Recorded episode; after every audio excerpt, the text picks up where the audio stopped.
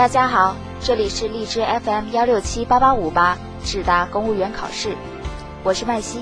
麦子的麦，西边的西。国家主席习近平八月二十九日签署主席特赦令。根据十二届全国人大常委会第十六次会议二十九日通过的《全国人大常委会关于特赦部分服刑罪犯的决定》，对参加过抗日战争、解放战争等四类服刑罪犯实行特赦。九月八日，根据国家主席特赦令，河南首批被特赦的三名罪犯分别走出监狱。其中，八十五岁的老人范明礼曾参加过抗日战争。本人多次立功受奖，他今年八十五岁。二零零三年六月至十一月期间，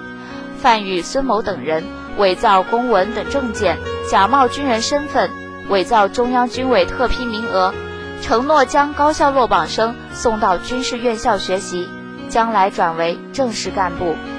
骗取一百四十余名家长每人八至十万元不等，共计一千九百余万元。九月八日上午十点三十分，在河南豫北某监狱，河南省法院系统、监管系统和检察系统的相关人员来到监狱，向被特赦人范明礼宣读了法院的特赦相关法律文书。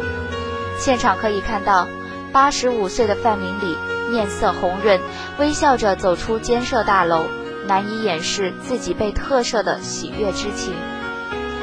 网友们对此盛举真实褒奖无疑，在阅兵前夕宣布特赦，展示了我国开放、民主、文明、法治的大国形象。下面由麦西给各位带来时评：依法特赦，照见现代德政与术道。特赦是以法治精神对德政传统的灌注，是实施宪法规定的特赦制度的创新实践。具有重大的政治意义和法治意义。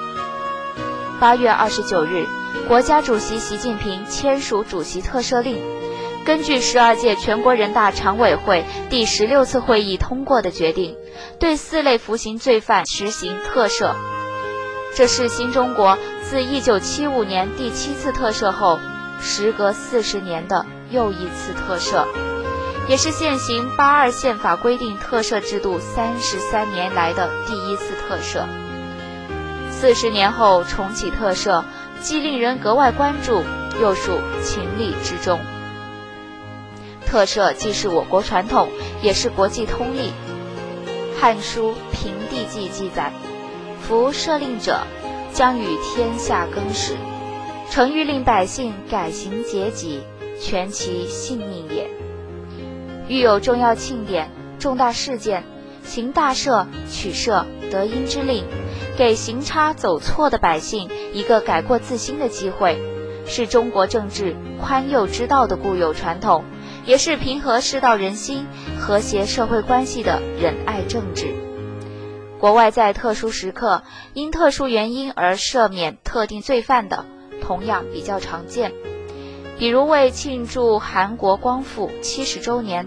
韩国政府就曾对六千五百二十七名罪犯实行了特赦。我国法律只规定了特赦这一种赦免形式，此次实施的特赦是宪法所规定的一项重要制度，在刑法和刑事诉讼法中也有体现。根据宪法第六十七条和第八十条，全国人大常委会行使决定特赦的职权。由国家主席根据全国人大常委会的决定发布特赦命令。因此，与我国传统和世界一些国家赦免制度不同的是，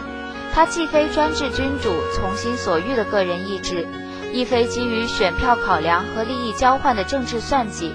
而是根据法律规定，遵循法律程序，经过充分讨论。由立法机关讨论通过，并由国家元首发布的具有法律性质的决定，特赦的政治性、法律性很强，只有依法进行，才能取得最佳社会效果。决定的作出、发布、执行，必须严格依照宪法和法律规定办理。此次特赦是以法治精神对德政传统的灌注。为宽可以容人，为厚可以载物。对于参加过抗日战争、解放战争，以及符合条件的在新中国成立以后参加过保家卫国、捍卫领土主权完整战争罪犯实行特赦，是对他们所做的历史性贡献的认可，使他们在胜利日分享国家的喜庆。而对年满七十五周岁、身体严重残疾且生活不能自理的罪犯，以及符合条件的部分犯罪时不满十八周岁被判处三年以下有期徒刑，或者剩余刑期在一年以下的服刑罪犯的特赦，体现的是我国法治史上一直提倡的敬老恤幼、人道主义赦免原则。在纪念中国人民抗日战争暨世界反法西斯战争胜利七十周年之际，特赦部分服刑罪犯是实施宪法规定的特赦制度的创新实践，具有重要的政治意义和法治意义。一方面，有利于弘扬依法治国的理念，形成维护宪法制度、尊重宪法权威的社会氛围；同时又体现了慎行恤求的历史传统。特赦制度严格坚持法治精神，同时也是对法治的细化与完善。法治并非平面的、静止的原则，也会有细致的褶皱、丰富的细节。依法特赦可以为刚性的法治赋予柔性和温度。孔子家语载：“宽以济猛，猛以济宽，正是以和。”这正体现了中国传统中的德政思想和术道精神。大足以容众，德足以怀远。在抗日战争胜利七十周年之际，对部分服刑罪犯的特赦，通过法治精神与德政传统的成功断接，将向世界展示中国法治发展的成果与制度自信，